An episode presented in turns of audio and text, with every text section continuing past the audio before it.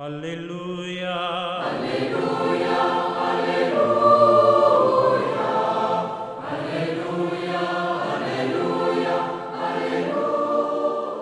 Hola, ¿qué tal queridos amigos? Aquí estamos en esta reflexión del Evangelio en este domingo, el tercero de Pascua.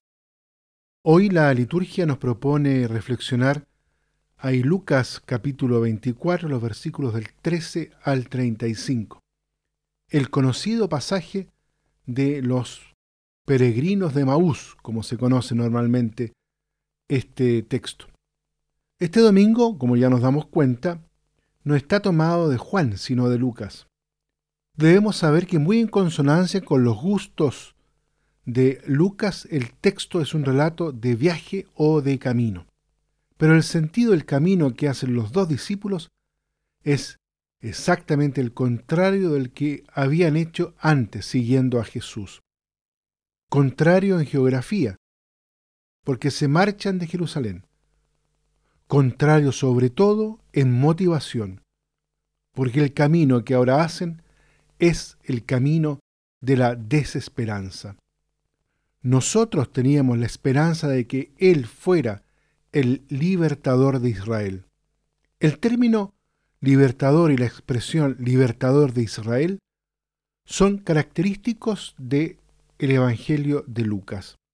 Remiten a la expresión liberación de Israel usado en los comienzos de la obra para expresar las esperanzas del pueblo, representadas por Simeón, ahí en el capítulo 2, en el versículo 25, y por Ana, en el mismo capítulo, en el versículo 38. Esta liberación debía ser función del Mesías. Ya desde esos comienzos ha dejado Lucas muy claro su punto de mirada.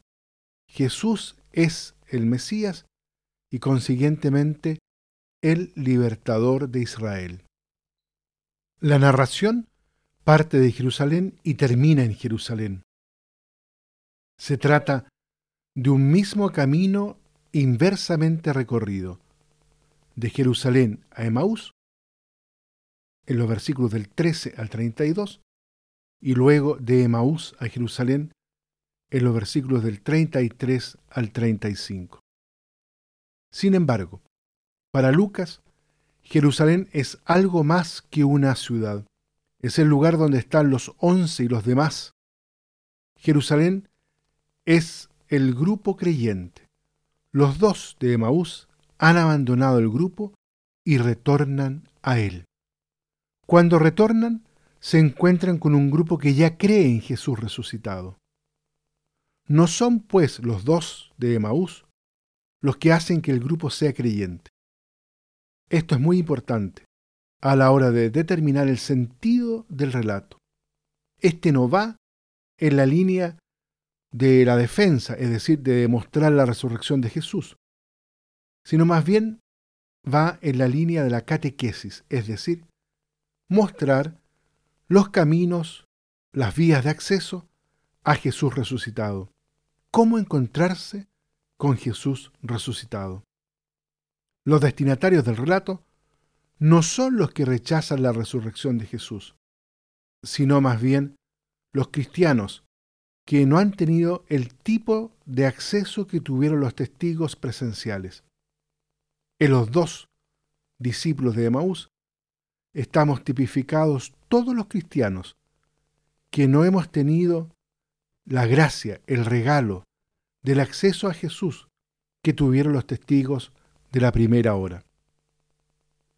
Aquí surge entonces la pregunta, ¿cuáles son esos caminos de acceso a Jesús hoy para nosotros? En primer lugar, la lectura profundizada de la Sagrada Escritura, especialmente del Antiguo Testamento, como está dicho ahí en los versículos del 25 al 27, donde Jesús se muestra como el auténtico interpretador de la Sagrada Escritura. En segundo lugar, y como plenitud y culmen de lo anterior, la celebración de la Eucaristía, la fracción del pan. Lo reconocen a Jesús al partir el pan. Es en esta celebración donde finalmente se abren nuestros ojos para reconocer a Jesús. El encuentro interpersonal, dicen los psicólogos fundamentalmente, solo se da en la medida en que nos situamos en una realidad que nos trasciende a todos, al mismo tiempo que nos constituye. Esta realidad es la celebración de la Eucaristía en su doble vertiente, tanto de palabra como también de banquete. Solo para redondear algunas ideas fundamentales. Es interesante saber hoy día, por ejemplo, que la localidad de Maús no ha sido totalmente identificada con certeza.